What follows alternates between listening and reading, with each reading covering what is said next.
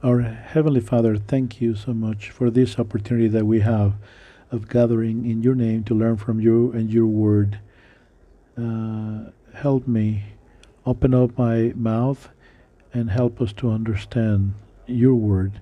May your word come into our hearts with no hindrances.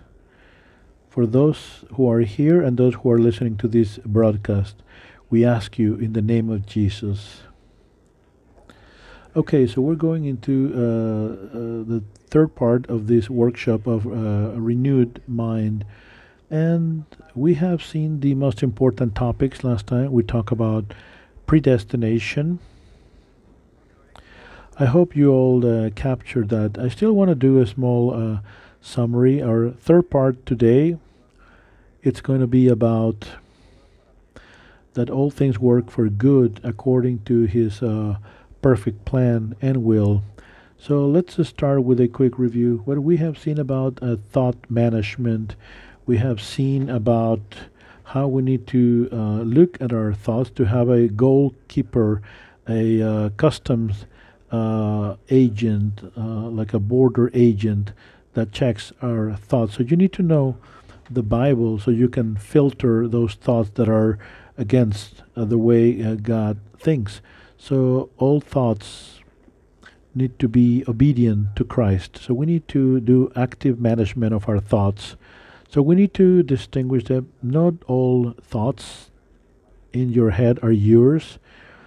Um, the issue is about accepting those thoughts or deciding to adopt them as your own. So you need to do this uh, to understand which ones come from God from yourself or from the enemy, Satan. Those from Satan you need to reject actively. That's what Jesus did. Uh, Depart from me, Satan, he would say. So you uh, uh make that uh, command to reject the enemy. So those are uh, thoughts that come from the enemy and you need to reprimand uh, Satan. So, just as Jesus did, you and I, uh, the more so. And also, you need to replace those uh, evil thoughts by one that is uh, biblical. So, that's why it's so important for us to memorize Scripture. You need to uh, know Scripture. Why? Because it's the only way that you can replace those evil thoughts by those uh, thoughts that come from uh, God. So you can make that a proper replacement. There are uh, situations sometimes when uh, you are having a conversation and uh, or as you are watching uh, a movie in a movie theater and you are receiving these thoughts it's there when you internally need to identify whether that comes from God or from the enemy. So you need to have that argument that will help you to filter uh, from where those uh, thoughts are coming from. That's something that I had to learn the discipline of it. Some uh, movies are rather uh, sexually inclined and I needed to fight those uh, thoughts coming into my brain by means of that movie. And you are having that dialogue as you're watching that movie, so you are uh, filtering those uh, ideas by means uh, coming by means of entertainment or conversations uh, directly. So you learn how to distinguish those thoughts and you identify the source for those thoughts. So if they come from the enemy, you can do in the name of Jesus, reject them, and you bring a biblical uh, thought into your mind. Now remember, all things work for good uh, if you love the Lord. Um, the Lord wants to do so, and He is not um, uh, violating your uh, your free will. And we talk we already talk about that the Bible says that He will have compassion uh, and He would also apply uh, judgment. The Lord has mercy because of his nature. The Lord it's is always the same and the Bible uh, tells you about the times when he has had mercy and also when he had make uh, people's heart uh, harden uh, and we read about those uh, stories in the Bible the Bible also tells us that if you are ever to boast boast in the knowledge of Christ the beginning of wisdom is the fear of the Lord and also to get to know uh, God. We read that in the book of Proverbs. So the Lord respects that free will He has given to us, but He already knows what kind of decision you're going to make, and He is using that for His own uh, purposes, just as the image that we had seen. Uh, uh, photographers were taking these uh, images and these pictures and just as you are making your own decisions, well, the Lord then puts together this uh, collage of images with everything that is happening. So the Lord knows about the world of possibilities, okay? All possibilities are known to Him. So within those uh, possibilities, the Lord tells you what is His ideal. He shows you the ideal scenario out of all of this, just go ahead and do this so you can live and not perish. Why? Because the Lord knows and He is prepared. He knows about what's coming in that uh, scenario. When He told Adam and Eve, You shall not eat from this tree, because when you do it, you will die. And I, God's ideal was for them not to perish. But God knew and he was not surprised when that happened. He already had a solution beforehand. So the Lamb of God that God thought about him from way before the foundation of the world. So he knows what the ideal scenario is, but he also knows what is going to happen in reality. So he has a plan so he can have even a better uh, plan and a better outcome. And that's what is great about God. God never wanted for mankind to sin, but he was prepared and he developed an even more glorious uh, plan because he has revealed his uh, glory and of his grace because of those vessels uh, predestined for his glory and that's us the children of God so to us he has added more glory. And why is this uh, concept of more glory? Before, we were valuable because we had been created to his image, the image of God. But nowadays, we are more valuable even than angels. Why? Because you had been purchased by blood, the price of blood. So the Lord used mankind's fall to create something more glorious, and that's what God does. And you see that over and over in the Bible. He shows you the world of possibility. He shows you and reveals what is ideal. He knows what reality is going to be, and then he has another plan for an even more glorious future. So, when you know that God has anticipated all scenarios and all things work for good for those who love Him, anything that happens to you God is going to trigger what is good with this knowledge and with faith. You can feel. Uh, can you throw a, a uh, self pity party? Can you enjoy that? No, no, no. God is telling you there's no reason for you to uh, throw that uh, pity party. To the contrary, He is placing you above all circumstances everything is going to be working out for your good, and now you understand why. Even when um, you were sold as a slave to Egypt, and still God is going to do something wonderful out of that. When you turn the page, God is using that as you are the second one in command in Egypt and you save people from the famine, or Jesus was betrayed by Judas. And then the Lord says, Well, the Son of Man is following his purpose and according to what is written, but yet he issues a warning for the person betraying.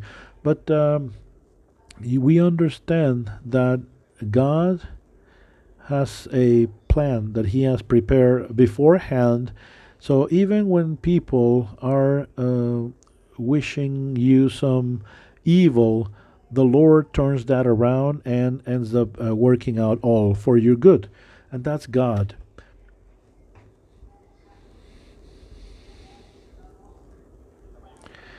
The majority can think, wow, so the Lord is going to be using that for my purposes and my dreams? Really?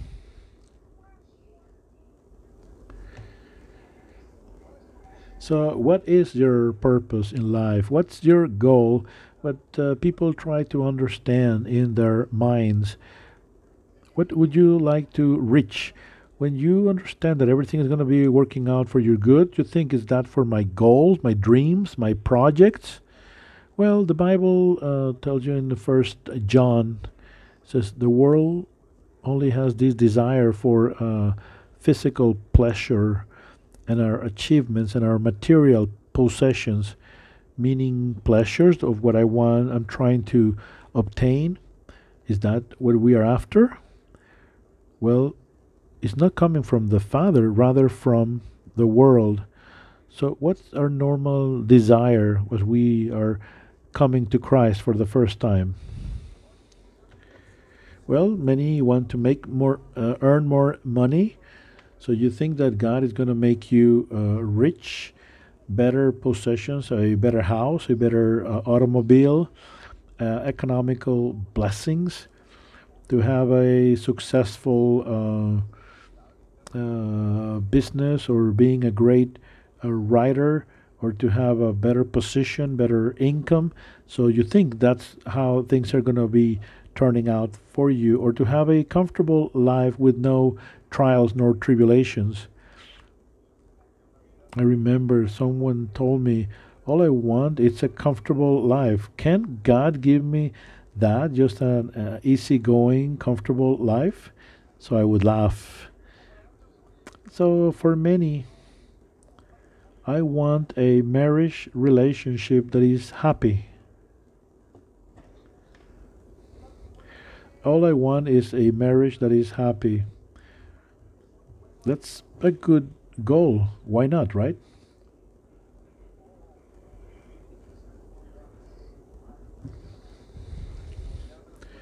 Or I want to retire at 40 or 50 so I can enjoy life. Have you ever been invited to those multi level business that they are telling you that you can enjoy the life of your dreams and retire young? And you say, yes, sure, why not? Sure, I uh, sign me in. So many are your projects and your uh, purposes, but what's the uh, current calling that people have right now in churches? Just give yourself to God, and He is going to reveal His purpose for you. So when you tell people about this great plan, for them, greatness it's according to an uh, earthly way of thinking. So, what happens when you have a normal uh, person receiving this uh, proposal under this uh, view?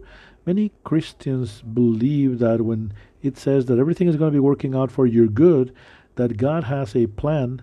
So, God wants me rich with a beautiful marriage, with no uh, issues or vacations every year or always healthy.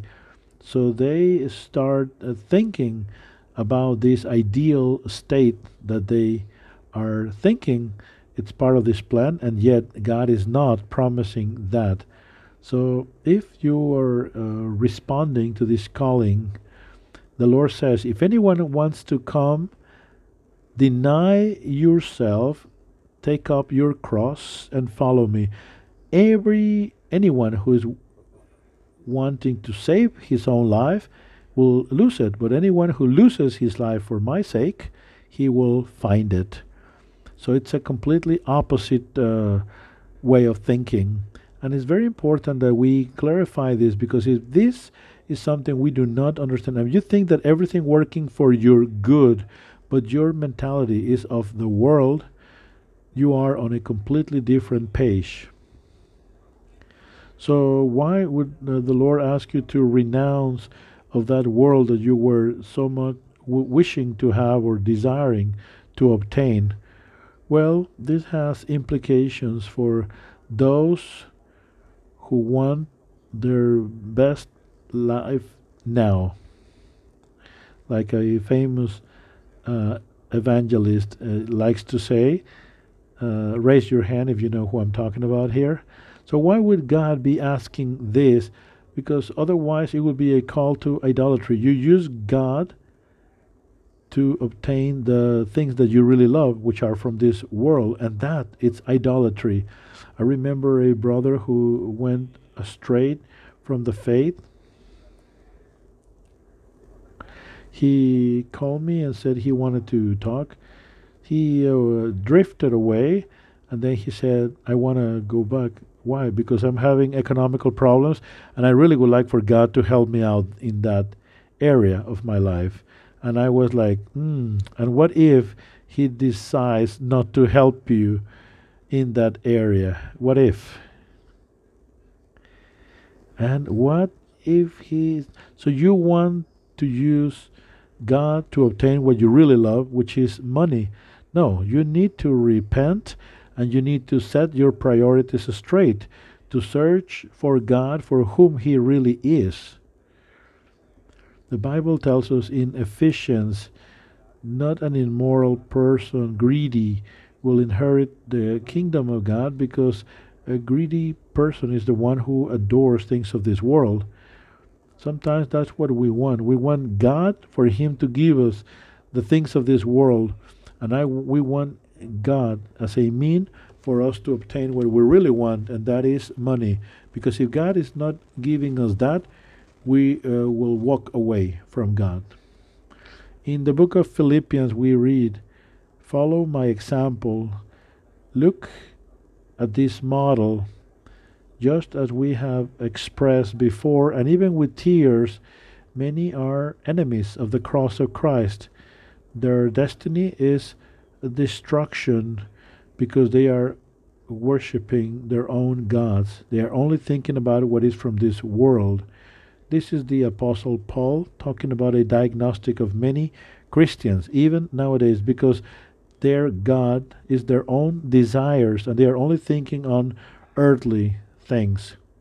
That's why God is not calling you to idolatry. Hey, what is what you want? And if you go to Christ, He's going to be giving you whatever you desire? No. Many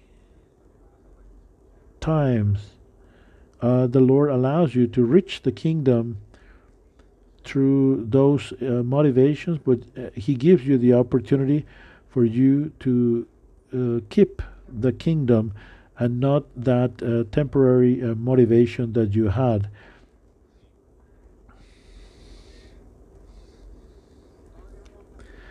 So God is never going to be asking you to quit that life that you have always uh, desired, and He's never going to be calling you to um, idolatry. Now, uh, lust. Lust is like uh, the first causing, talking about a concept. I mean, so lust is those evil desires. That's one uh, way we can uh, interpret lust. Unfortunately, nowadays, we do not talk about lust that much unless we really understand what is lust, which are the evil desires coming from our sinful nature or our flesh. So when you come to Christ, you are full of those lustful desires. And then when you come to Christ, so how come I have these desires inside of me? So how how can I fight lust? Is that something that is inside and uh, God placed them there? Well, it's part of your nature. So, what about that desire of being uh, economically uh, stable or even rich? Is that a desire?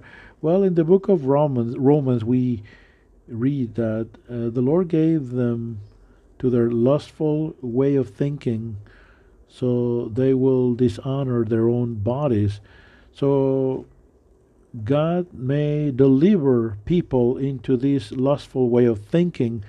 That means to obtain what they were so much desiring from their hearts.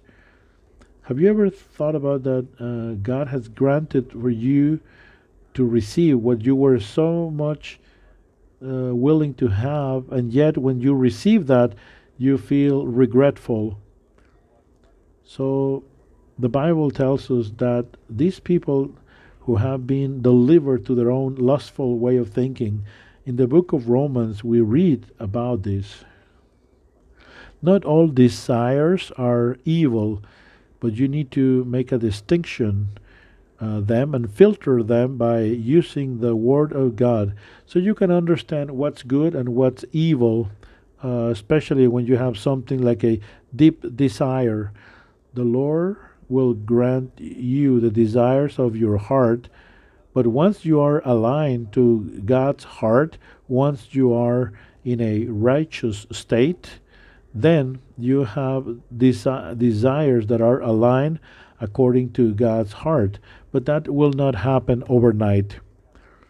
So when we read in Romans that we are obeying uh, sinful nature according to our lustful uh, desires, so in the, the NIV says, Do not allow for sins to reign, nor for you to follow those lust, lustful. So you have these lustful desires that you need to uh, establish war and battle against them. And these are desires that sometimes may be uh, disguised as being uh, good. In Timothy, we read that people will not understand the sound doctrine, and some false teachers will be preaching according to their lustful desires. So Christians no longer will endure the good doctrine of the Lord Jesus to carry your cross, for example. No, they will follow teachers that follow their lustful desires and way of thinking. In Titus, we read because we likewise were rebellious uh, slaves of a sinful and lustful nature, uh, having malice and uh, hating one another. So we were slaves to lustful uh, thinking. In another time, we likewise were uh, full and stubborn, and we were slave to this evil passions and lustful thinking. So these uh, passions in First uh, Peter we read, Christ has suffered in the flesh, so we likewise need to have the same way of thinking. So he who uh, was in the flesh, he defeated the the flesh by uh, aligning his way of thinking to the way of thinking of God since Christ suffered in his body, you need to have the same attitude that he had and be ready to endure suffering. You will not continue to follow your own evil desires, meaning lustful uh, desires. The majority of Christians, they don't even know what lustful means. What is lust? So the desires of our heart, if they are twisted, and if everything is going to be working out for my good, but I do not understand that my desires are twisted, I may be uh, waiting for the wrong thing. The book of Romans tells us that a sinful nature was acting inside of us, so we were harvesting sinful uh, deeds, and all of that was leading us to death. So we read also that everything in the world, uh, greed, uh, arrogance, and similar things like those, those things come from the world, not from the Father. But if we are doing God's will, we will remain here for uh, we will remain forever. So this is a requiem for a dream. Have you ever uh, uh, seen the uh, watched this movie? Requiem for a dream. Remember those uh, songs that we have whenever we are mourning for the dead?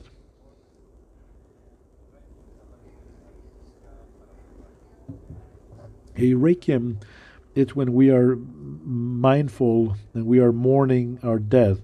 So this is like mourning for a dream, okay? When God's purposes are not part of your life and the ones that you have are different as the one that God has, so which ones do you think are going to prevail? We have these great expectations and then we are facing the fact that we are not receiving what we thought we were going to receive. Is that heavy? In the book of James, we hear from where come war and conflicts. Isn't those evil passions and desires? Because there's something that you are yearning, but you don't obtain that, and you are not getting what you want you are making war you are not receiving because when you do ask you want to satisfy your own evil desires wow so what happens here we have desires and as christians we still want to obtain those evil desires since we are not getting those from god then what happens well we throw ourselves into the world you know what happened with Katy Perry? Do you know Katy Perry?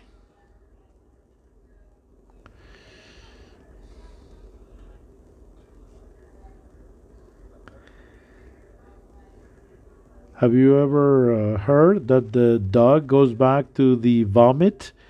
Katy Perry was a Christian woman, daughter of a pastor. She recorded uh, gospel music for God her ideal. She wanted to be a famous singer, she wanted to be a great artist, and she wanted to conquer the Christian world with her music. Did she obtain that? No. And since she obtained that, she went to after the one that provides that. So who provides that fame? Well, Satan. So she sold her soul to the devil. The first I kissed a girl is that uh, song with which she uh, sealed her covenant with the enemy. And that's exactly what happens. She even she has accepted that she sold her soul to the devil. Uh, Paul talks about Demas, who was working with with him for Christ, and Demas abandoned me because he loves the things of this world, and he left to Thessalonica. So he wanted to enjoy a, a worldly way of living, so he left there. So you see uh, Christians abandoning the faith. Often they say, "Well, God didn't give me the marriage that I was expecting, or I didn't receive the prosperity that I hope I was going to have, or the professional success." So they start holding grudges against God and then they say, Well, goodbye. I'm going to leave and I'm going to follow the one that is going to deliver according to my uh, expectations. You know that salvation, it's like a parachute that is going to be saving you from eternal damnation. So when you have a parachute and then you go on this flight, and then the parachute is presented to you as something that is going to uh, give you comfort and ease. So then all of a sudden the parachute it's something that uh, it's a, a, hindrance for you so you get rid of it. So but if you know that you're going to be jumping off a plane, you never get rid of your parachute. But many people enter with this idea that the parachute is something for you to keep when it's convenient. The moment is no longer convenient for your life, you get rid of it. But inevitably, you will suffer under that scenario. And then we start holding grudges against God. We believe that He is not faithful to His word, that things are not working to our good because we are not experiencing that perfect will of God according to our own perspective. Then we try to blackmail God in different ways. Let's uh, see if we can cut a deal with God and see if we can obtain what we want or we want to twist his arm as if that was possible. And we are so arrogant often. Uh, sometimes we even say or believe that God is not giving us what we want on purpose. Today, tomorrow, we're going to be going to this city or we will uh, stay in that city and we'll stay there for a year and we will be making uh, great profit or earnings. And we declare that. So James says, Who who is telling you that you're going to have life tomorrow? Your life is like the mist, mist uh, or a, a, a, cloud that is temporary. We should always be uh, thinking about tomorrow, saying, if God wills, I will be doing such and such. And if God is willing, I will wake up tomorrow. Proverbs tells us that we establish our pathway according to the desires of our heart, but then the Lord is the one who determines our destination according to his will and his plans. So we are uh, resentful against God. Why? Because many of us are uh, arriving to Christ with idols under our uh, wings, and we are still thinking that we're going to be receiving something that is different than what God wants for us. And when God is not giving us what we are uh, desiring, we abandon the faith because we prefer our idols uh, economic uh, prosperity, uh, happy marriage, labor stability, the, our own health, and so many different idols. So often we tell God, I wanted my idol, and with you, I didn't get my idol, so goodbye. Unless we give up our idols in order for us to win God and that's when the Lord says you need to die to self, to die to those evil desires that come from your own sinful nature, meaning your flesh. But they feel as if they were your own. They come from the inside, they are part of you. When you come to Christ, your new uh, identity comes out and wars with the old identity in the book of Romans, Paul says, In my sinful nature, in my area of sin, there's nothing good. I want to do good, but I can't. I cannot do the good that I'm planning, but I'm doing evil. But if it's that, what is happening is evil. The evil that resides in me is the one that is doing that. So Paul understands that there is a portion in me that has evil desires it's not me it's my e- my sinful nature my true me it's a new creature in Christ with new desires with following justice and righteousness so the evil uh, desires come from that sinful nature and they feel as if they were your very own okay Even in psychology, those two natures are identified.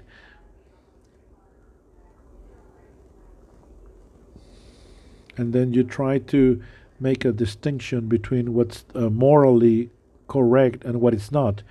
Because what the Bible is telling us here could be demonstrated in reality. So, psychology is, of course, studying this. So, then you have this issue. You come to the Lord and you have frustrated desires. uh, in the majority of cases. So, how come is that everything is going to be working out for your own good? How is it that everything is going to be for your own good? Well, the Bible tells us that it is so conditioned to two things. In the book of Romans, we read that those who love God, everything works for them good, and those who are called according to his purpose in Romans. So you need to love God, first of all, and second, all of this is according to his will and not your will. First condition you need to love God. Those who love God, all things work for their good. So if you're not loving God, forget it. Everything is going to come out uh, the wrong way. And I'm and this is serious. On the first letter to the uh, Corinthians, it says that those who are not loving Christ is going to be cursed, meaning that you will not do well in this life.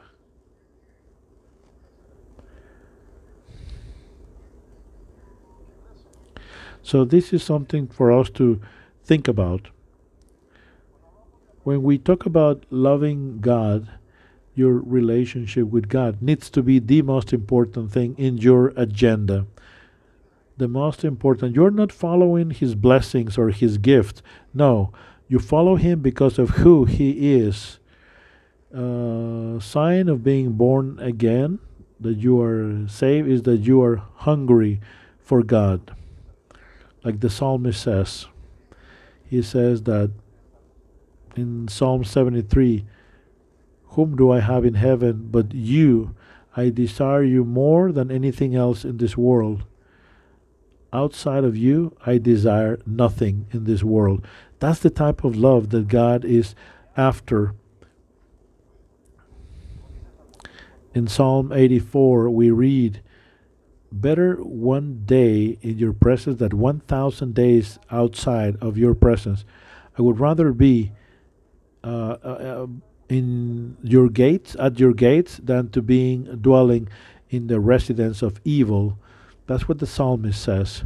In Philippians, we read uh, Apostle Paul understand about his relationship with God. What, I, what used to be gain for me, now they are lost for the love of Christ. That's the type of love that will lead you to have all things working for your good. Nothing compares. Everything else is worthless when I compare it against the knowledge of my blessed Lord Christ. I consider all other things like trash for the knowledge that I want to gain of knowing who Christ is. So, this is a person who is passionate about God. Have you ever been in love of someone when you are just thinking about him or her? Have you ever been to that point? When uh, eros love it's uh, already completely in control of you and you're even crying whenever you are not next to that uh, loved person. The in the book of uh, galatians we read i don't want to boast except in the the cross of christ. So my wor- the world is crucified now to me. So my interest for the world is dead because now my interest is completely focused in the person of Jesus Christ. Christ is that hidden pearl that you are so willing to sell everything. The, the Lord Jesus tells us in the book of Matthew the kingdom of heaven is like a hidden treasure in a field that when a man finds it, hides it again, and joyful goes and sells everything and then purchases that field. Meaning you will get rid of everything in order for you to gain that hidden treasure.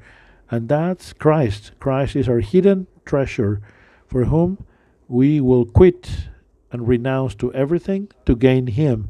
In our soul we will find satisfaction and fullness and joy as we have a relationship with Christ. Like uh, Psalm 42 tells us, just as the deer panted for water, likewise my soul panted for God. I'm thirsty of the living God. I want to be before Him. We know that nor uh, our work or success will satisfy our hunger. Psalm 27 says, All I ask from the Lord is to dwell in the house of the Lord forever, meditating in His perfection and meditating inside His temple. The Lord says also, My heart has heard you say, Come and let's have a conversation. And my heart responds, Here I come, Lord. Wow. He is that portion. And Psalmist says, What shall I get? You will get me, the Lord your God. In the book of Lamentations, we hear, My portion is the Lord, and I will await on him. When the Lord presents before Abraham in Genesis uh, 15, he says, Don't be afraid. I am your shield and your reward. If you have God, you have everything. Everything else pales, like uh, Luke says. If anyone comes to me and is not sacrificing, uh, sacrificing the love to uh, father, mother, siblings, or even his or her own life, you cannot be my disciple because he knows he's above all things. He's the creator of all things. It makes uh, uh, sense that uh, the creator has more value than anyone in the creation. So, in this uh, temporary life, we have Him as our foundation for it all. And that's, that was the secret of Jesus. His relationship with God was His everything. Everything else was a loss for Him. At the moment of His uh, crisis moments, he was in in that relationship with intimacy with the Father. The book of John tells us, I am not alone because I always do what pleases my Father. So that relationship with the Father was so close, and that was His sustain. Uh, mankind's satisfaction it has nothing to do with success or what you have.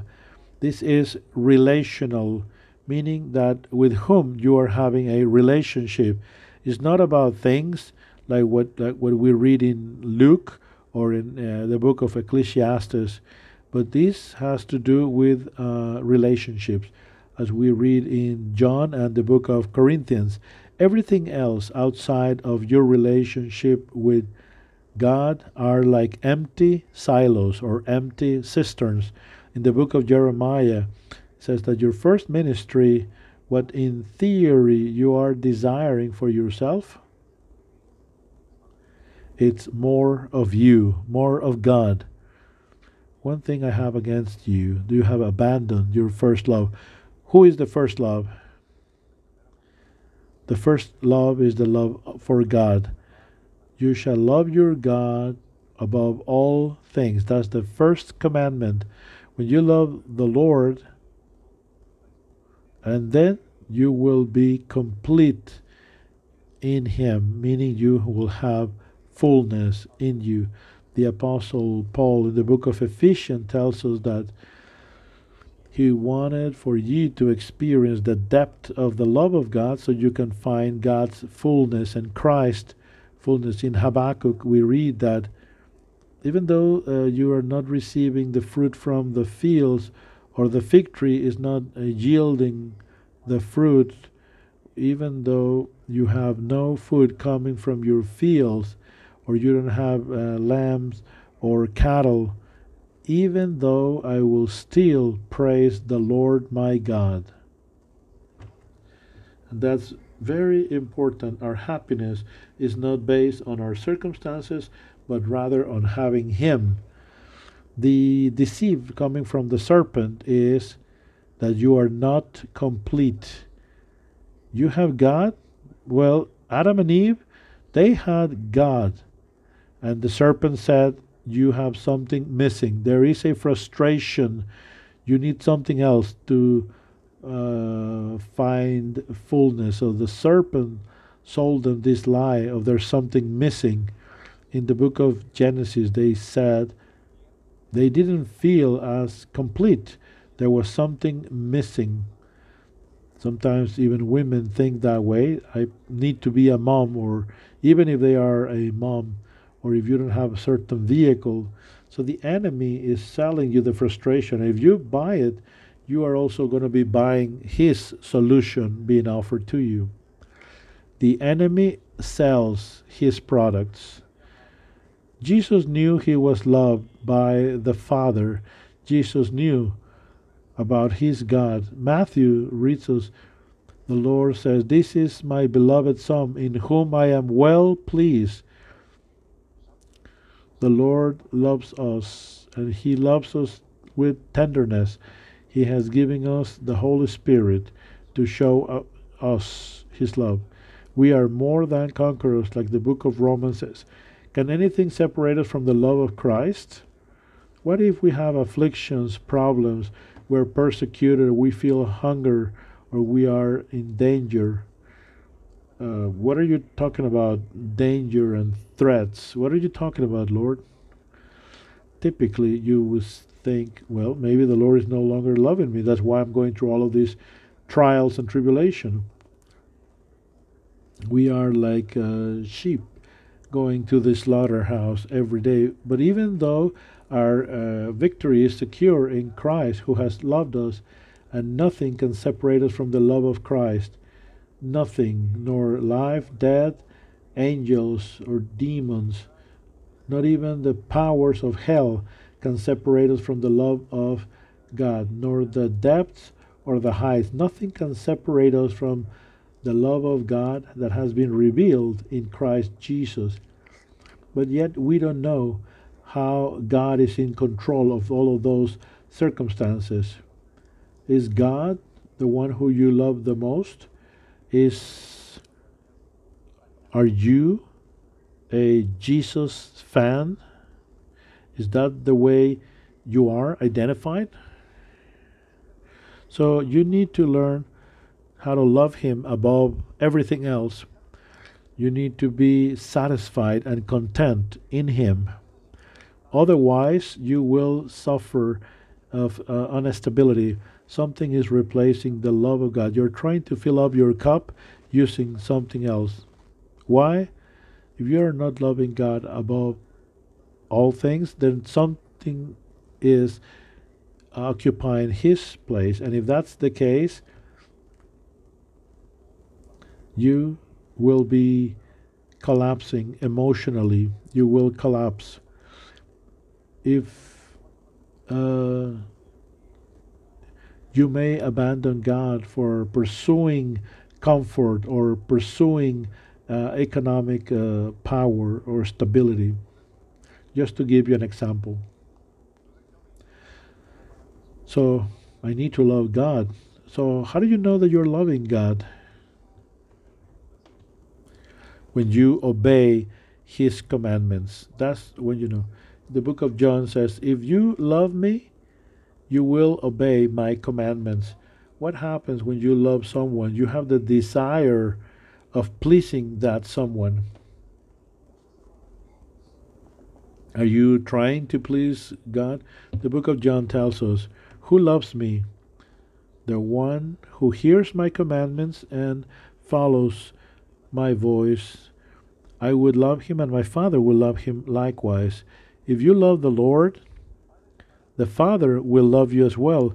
When you are the object of the love of God, that makes for God in His love would place everything for your own benefit. My Father will love him, and I will love him as well. Uh, Judas, not Iscariot, but the other one, how come you are going to manifest yourself? If you love me, you will obey my commandments. If you love me, you will obey my words. My Father will love him, and we will dwell with him. But if you do not love me, you will not obey my commandments. These words are not mine, but from the Father who has sent me. So Jesus is telling us that's the standard for you to know if you are loving or not God. John tells us also if you obey my commandments, you will remain and dwell in my love.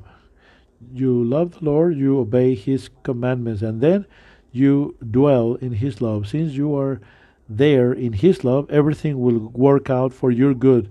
If you depart from his love, you will start collapsing. But if you remain in my commandments, just like I have uh, obeyed the commandments of my Father, then I dwell in his love. You are my friends if you do what I am commanding you to do. And if I do not, what I am? I am uh, God's enemy. Do you think that God's enemies will prosper? Absolutely not.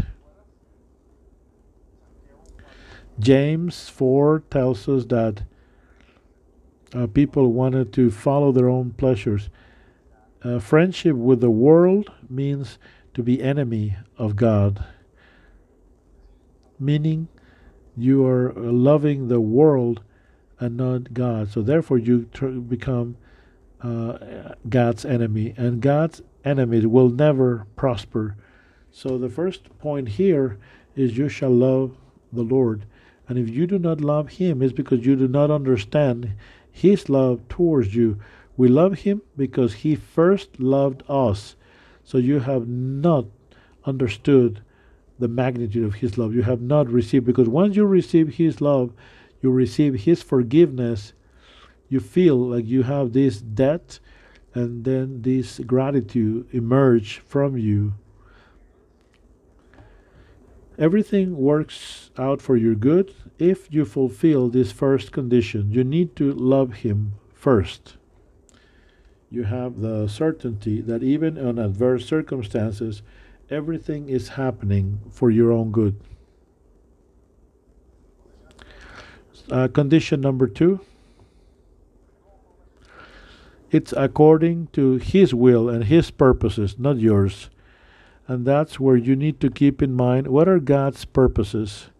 If you know what are His purposes, everything that happens in your Christian life will have meaning and uh, purpose. There's four goals that God has working above your own desires, dreams, and all of that.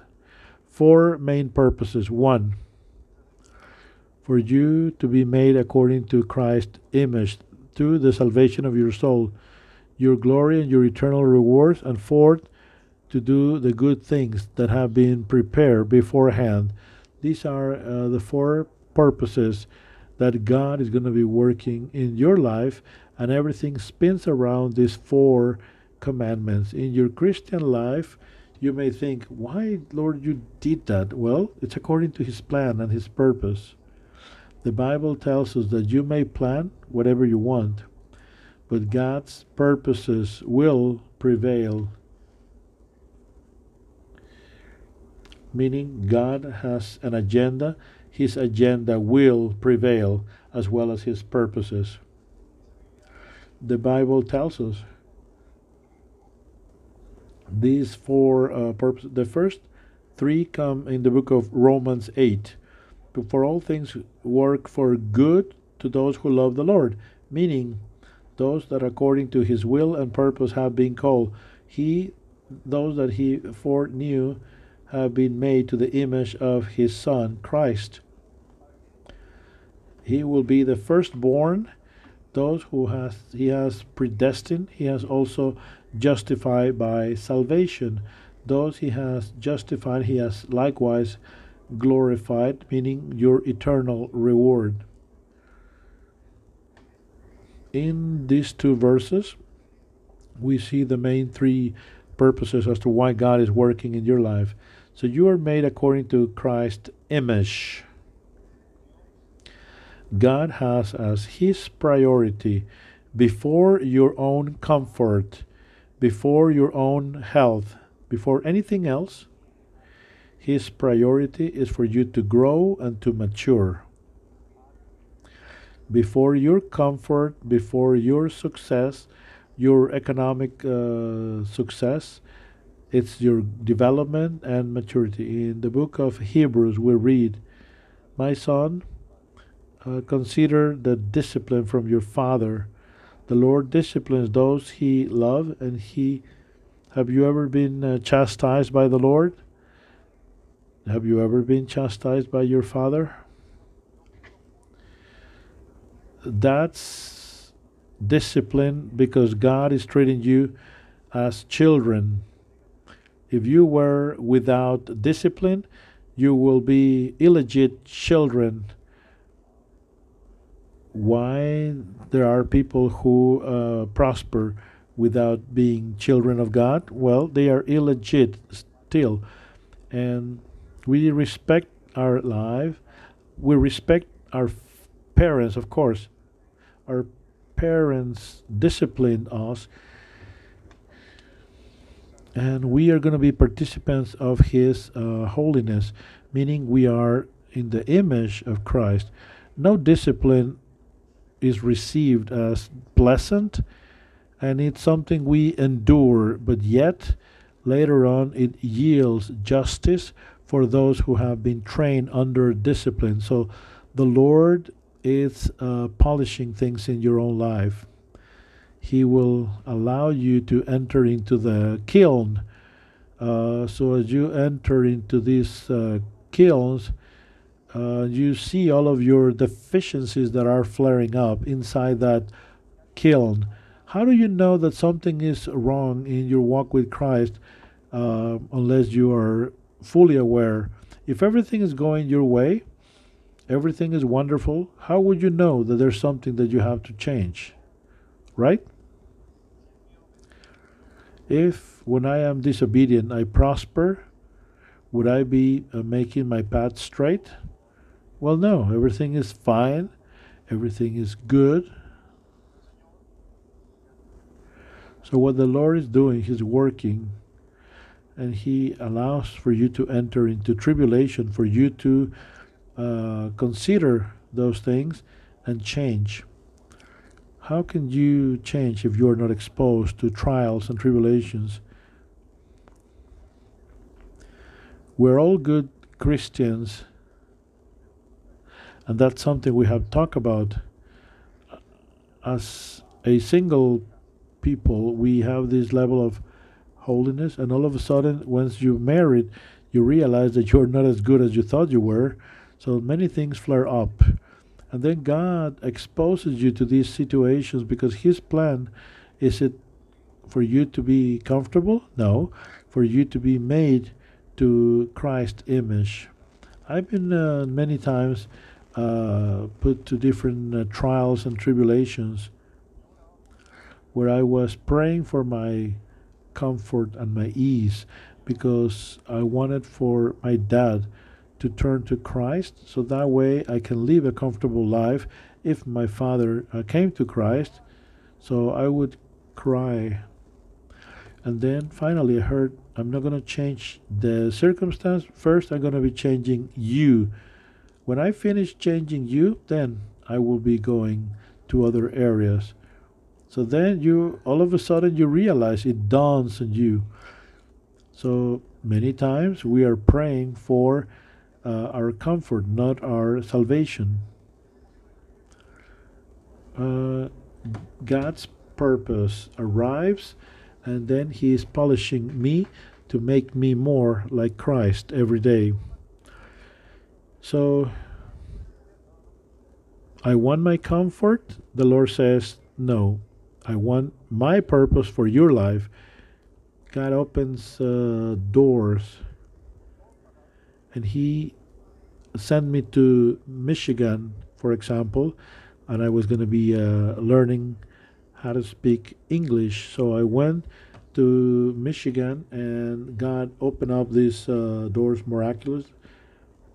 For uh, two months, I was uh, with comfort, and then I moved literally to hell because I was a a well behaved uh, child. And because I was a well behaved uh, person, the parents were so good towards me, but their own children were envy of me because the, this uh, family in Michigan, the parents treated me so well because of my attitude that their natural uh, children were envy against me. So they created hell for me. So I was asking myself, God, why did you bring me to this family that seemed to be so dysfunctional? And I was like so uh, upset. I was even crying before Him. And the Lord said to me, Aren't you capable of seeing what I'm doing? You are going to be learning how to be kind with the unkind, how you're going to be praying for your enemies, these uh, uh, children who are envy of you. So the Holy Spirit taught me. And then when I understood what the Lord was doing, I, I prayed and I said, Lord, then keep me here. I want to stay in this family, facing all of these circumstances.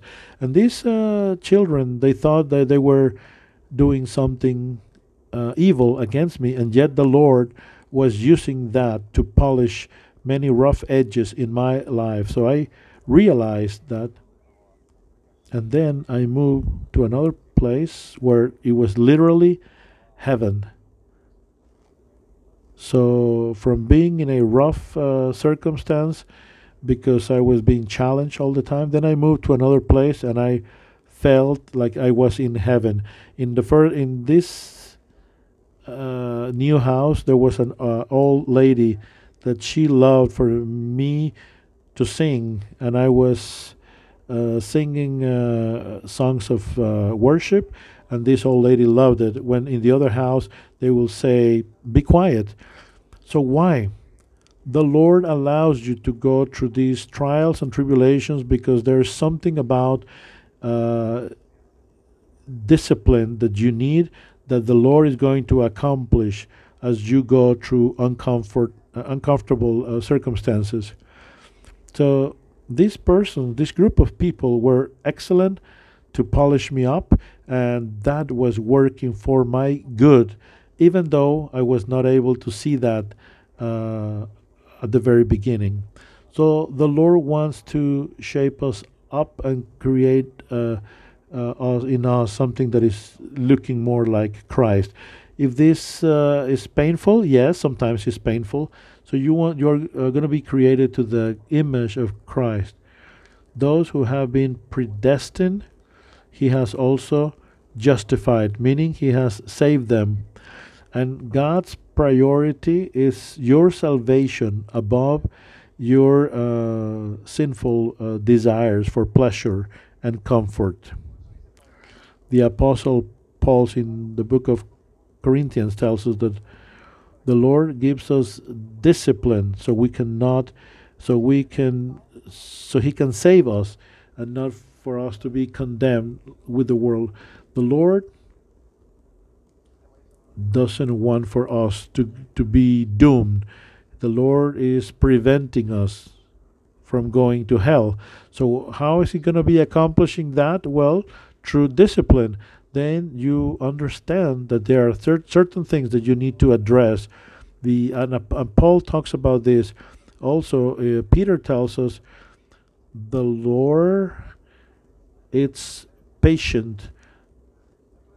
There are many people in the church that had not realized about this. So the Lord wants for all to come to repentance and for all to be saved. So He's going to be moving many things for achieving your salvation. Many people come to Christ because they go through these crises, economical or health wise. And if it would have not been for that, they would have never come to, to Christ. The Bible tells us. So, what if the mankind earns or wins the world but loses his her own soul? Often your world needs to crumble for you to turn and look and search for God. Philippians tells us what used to be gain is now a loss for uh, gaining Christ. Christ my Lord and my Savior, everything is trash because now I want to uh, earn uh, the knowledge of Christ. Uh, those things that we love so much are idols. The Lord will be taking those things away. Why? Because we are idolaters. And our salvation is at stake because there's no idolater that will ever enter into God's kingdom. So he allows for trials and tribulations so our idols can be taken away and he confronts us with those uh, things.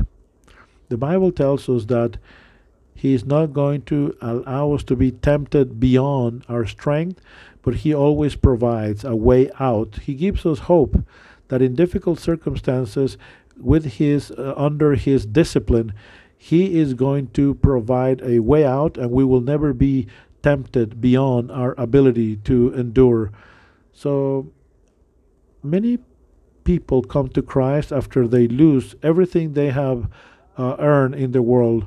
Uh, successful business people, they enter into this crisis, and then all of a sudden they lose everything and they turn to Christ. Or illness. They were fine, all of a sudden an illness strikes, and that illness uh, brings them to the feet of Christ because it's a matter of uh, God wants for you to be saved.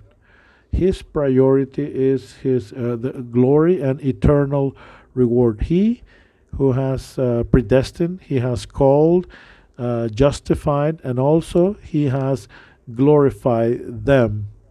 What does that mean? Well, God is interested in your eternal glory. The people from this world wants your temporary glory, which is very different. Satan would give you a temporary glory at the expense of the eternal glory.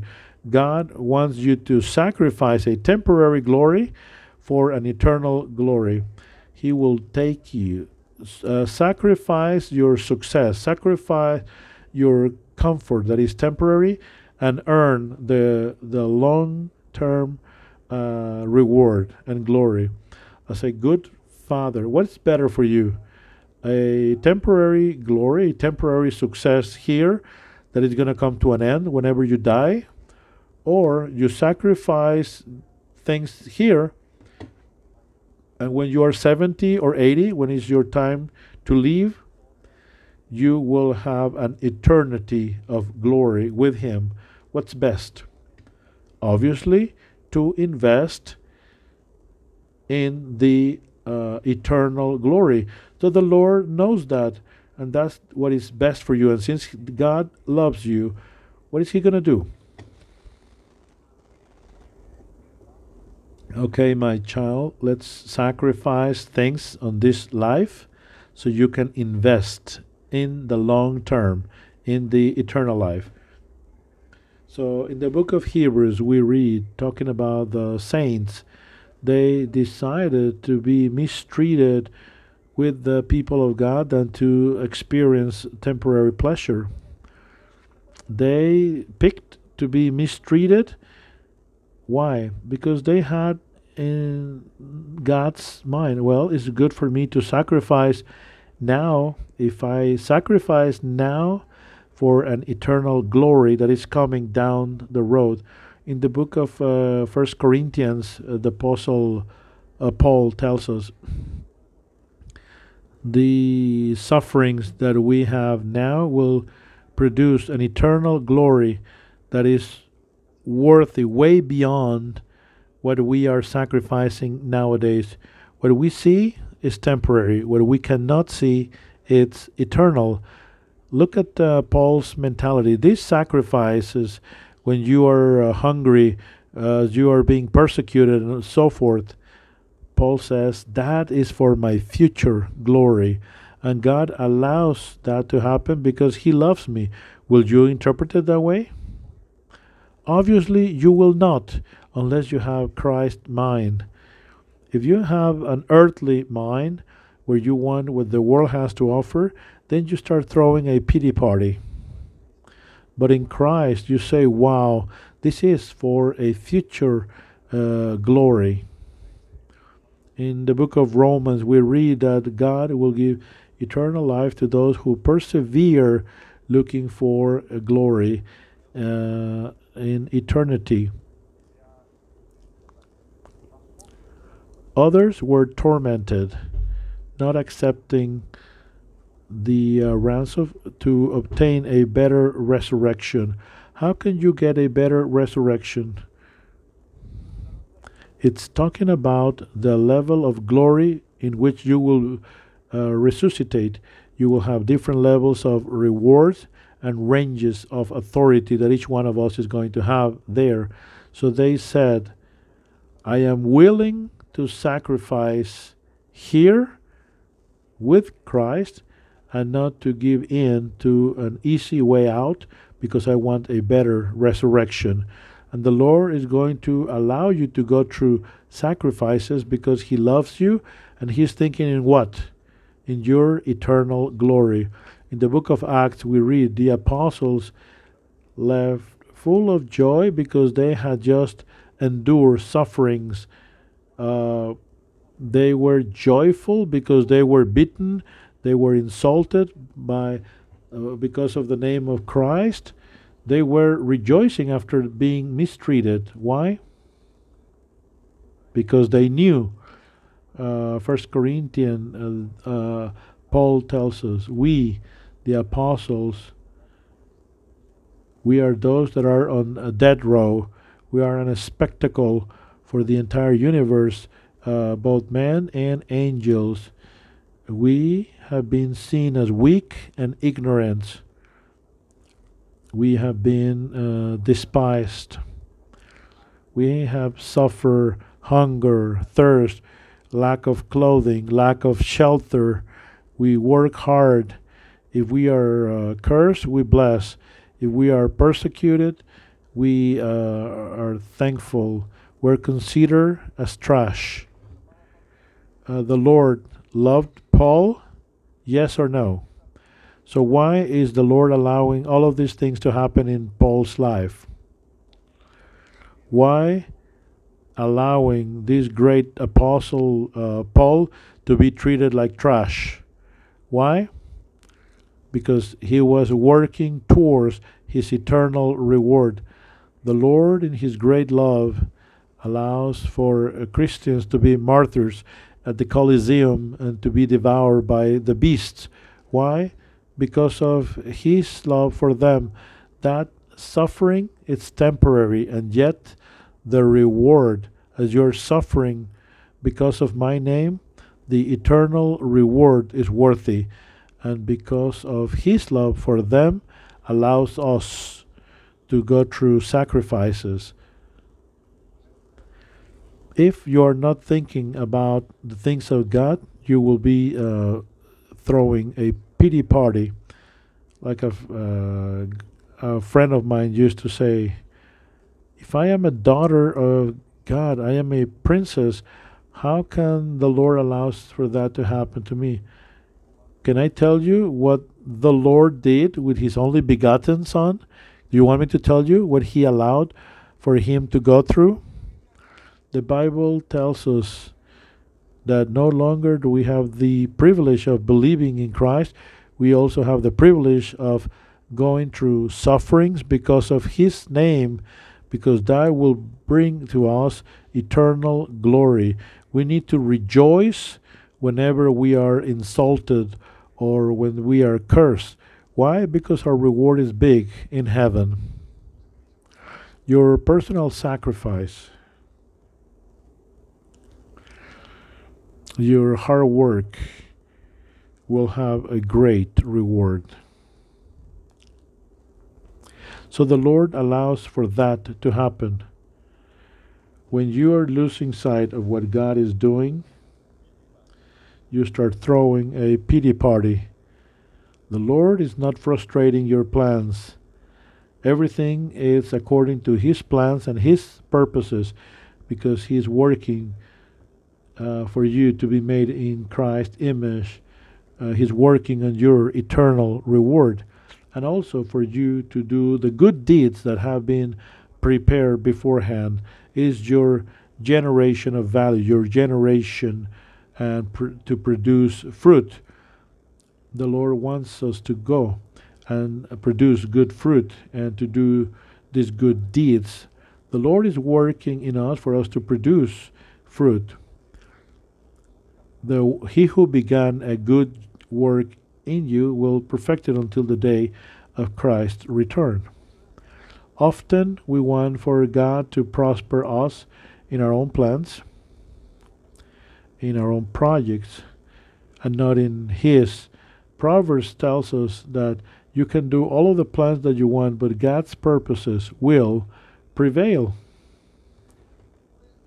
You can jump, you can do whatever you want, and yet God's purpose will prevail. In the book of Timothy, we read that those who want to get rich fall into temptation and fall into slavery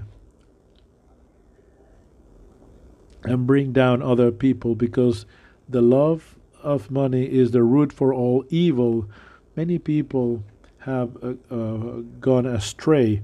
So we are deflecting from the goal whenever we feel that God is not giving to us what we uh, hope to receive. We don't want to live according to God's will and to receive the eternal reward. No. In the book of John, we hear do not love this world nor the things that are being offered from the world because when you love the world you don't have the love of the father in you. The world gives you a desire for pleasure an unsatiable desire for pleasure and our passion and our pride that comes from the world. But if you do what is pleasing to God, then you will live forever is the contrast between living for the world versus living to please God. So, what happens here that many work for their own plans, their own desires. I want to become rich, I want to do this and that, and they don't want to do God's will. The Luke tells us from that uh, seed that fell in thorns, among thorns, they hear, but then they are suffocated by the pleasures and the richness of this life.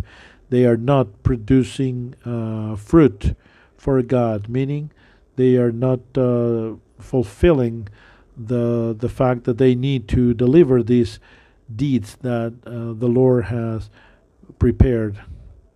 Often we hear, "I want to purchase a brand new vehicle or a new home," then the Lord is going to ask you, yes, but what did you do for me? It's not nothing wrong of having good things, but if all you're doing is working to obtain things and not for God, it's good when those things are added as a result or a byproduct.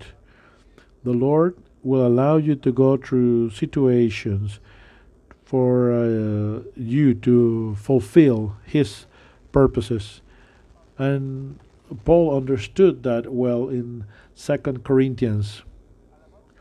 Praise be the Lord, Father of our Savior Jesus Christ, who gives us consolation and comfort.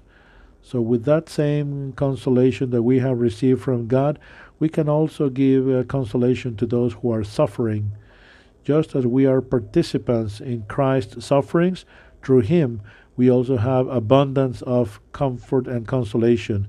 If we suffer, it's for you to have consolation that will help you to endure the same sufferings that we have endured.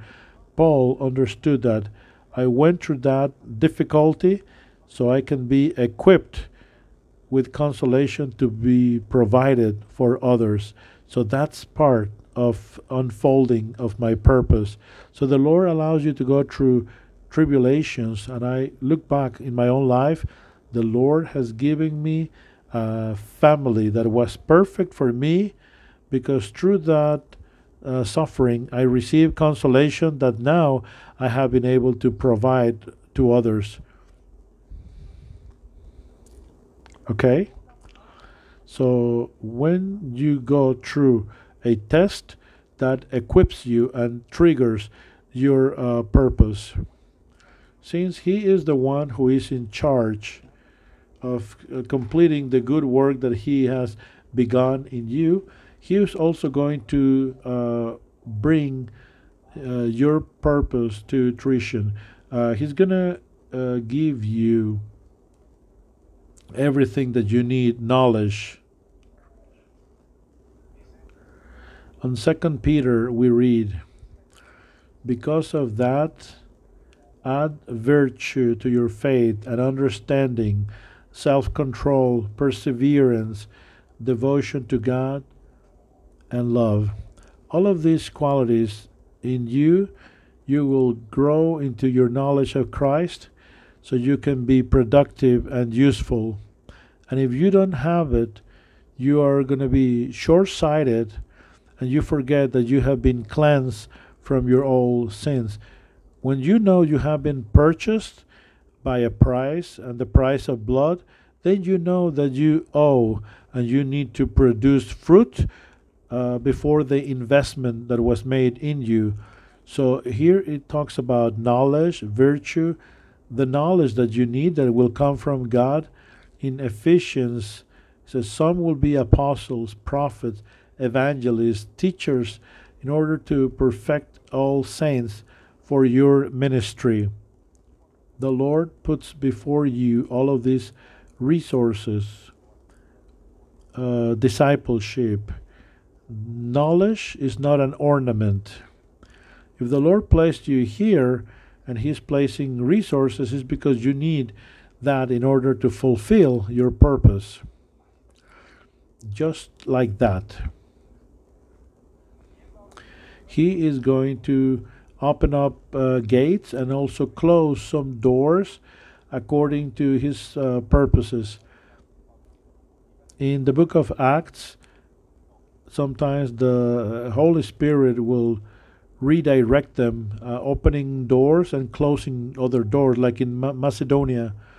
In the book of Revelations, we read about uh, doors that the Lord has opened, and no one is capable of closing those uh, doors. And those circumstances, I remember when I was back in school and my group of friends, uh, some of them working at the university, and a colleague of mine was invited to give uh, talks on uh, leadership. And I was working on a book of leadership, and I was not invited. And the Lord reminded me, hey, listen to me. It's me closing that door and not them. You have not been invited because I am the one who opens up or closes down the doors. So you just need to be focused on what I have asked you. When you see that and you understand that is God opening or closing doors, then no longer are you resentful. No longer are you holding grudges against anybody. Everything is working according to the good will and purposes of God. The doors that are going to be open will be open. I was uh, working and writing a book for um, my dad's uh, business, and I wanted to get sponsors, and I was sent to Switzerland, and I went there to Switzerland, and then I didn't find my sponsors, and I felt frustrated, and then I had to go to Canada, and I went to a meeting and it was a Christian association meeting, and the topic was how are we going to be doing with so much money? We need to look for a Christian book to publish. And who do you think had a book ready to be published? Me. Why? Because God opens up doors and closes down doors according to His purpose and according to the things that you need to do in due time. I couldn't enter into such university or I lost the scholarship? Do you think that God is not aware? Sure, He is. Everything is calculated to the detail so you can do those deeds that the Lord has prepared for you beforehand. That's why you have that responsibility. He's asking you to be ready professionally, technically, but also for you to represent God as you're doing your work. You are you going to be a preacher? Are you going to uh, work in another field? Regardless, you are representing the Lord in whatever it is that you do for living. You will be an instrument useful for the Lord, willing for all good deeds. If you sanctify yourself, you can do these good deeds if you get prepared. In Second Timothy, we read, all uh, scripture is inspired, useful to be instructed in justice. So the servant of God is fully trained for good deeds. You need to know the Bible. You need to read it. If the answer is no, you are not going to be uh, useful. You may be good for delivering speeches, or you may be good for other things, but it's you are representing God. But without the knowledge of God, you can't do that. So this task is what needs to consume you. That's the reason why you're here. Do you think that you're doing nothing but spending time? Uh, why are you here? Why are you uh, alive in this day and age? What's the purpose of you being alive? God's uh, purpose is different than the world's purpose. The Lord said in John I have a food that I need to eat that you are not aware of. So the disciples were saying, maybe someone brought him to eat. He said, My food is that I do the will of the one who sent me and to complete his work. When you are consumed by the task that the Lord has entrusted you to do, many people are waiting for lunch hour or the exit hour. But when you have found your true purpose, you are consumed by everything that you do. I want to finish up the race that the Lord has set in front of me. And that's what Paul would say. How can I do this? How can I follow this race without holiness, without sanctity, it's impossible. To do this, you need to be tested on the in the wilderness. All of these purposes are from God. Do we have or keep them present in our daily life? Are we understanding what's the purpose of everything that we do? When you understand this, this will help you because then it's going to be very easy for you to remember hey, there is an eternal reward waiting for you as you are being shaped up, as your as the Lord is working in your behavior and your attitudes. So sometimes we get lost and we are not focused. Our uh, purposes in life. Uh, in the book of Matthew says, "Search first the kingdom of God and His righteousness, and then all other things will be added unto you. Kingdom of God, it's to be searched first. His will, His authority, that's what we search first. What's His will? He wants for you to be saved, to develop the uh, character of Christ, for you to do the good deeds that He has prepared beforehand, and also for you to uh, yield fruit.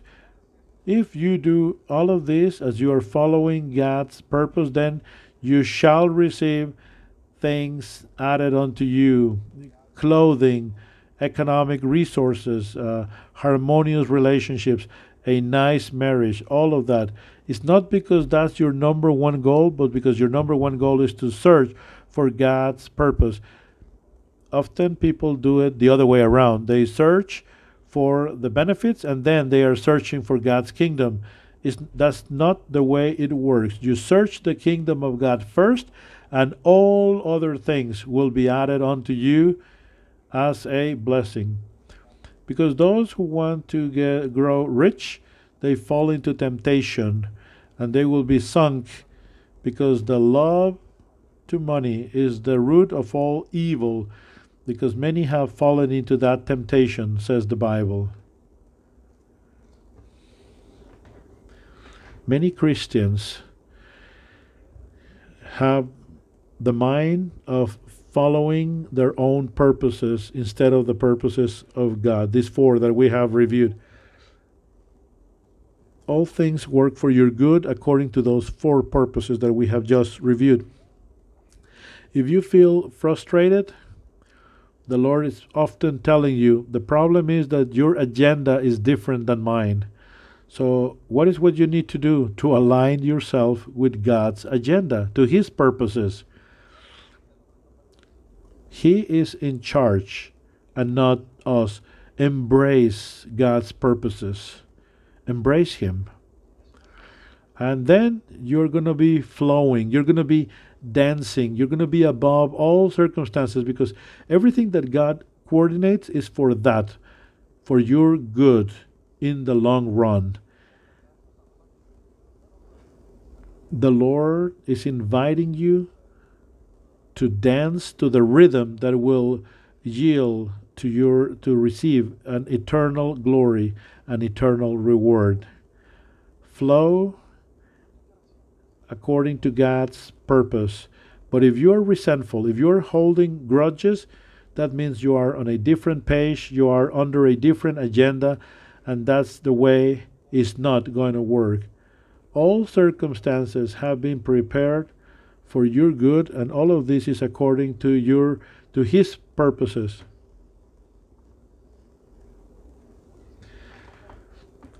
Everything is going to work for your good according to his purpose, not according to your plans and projects. No.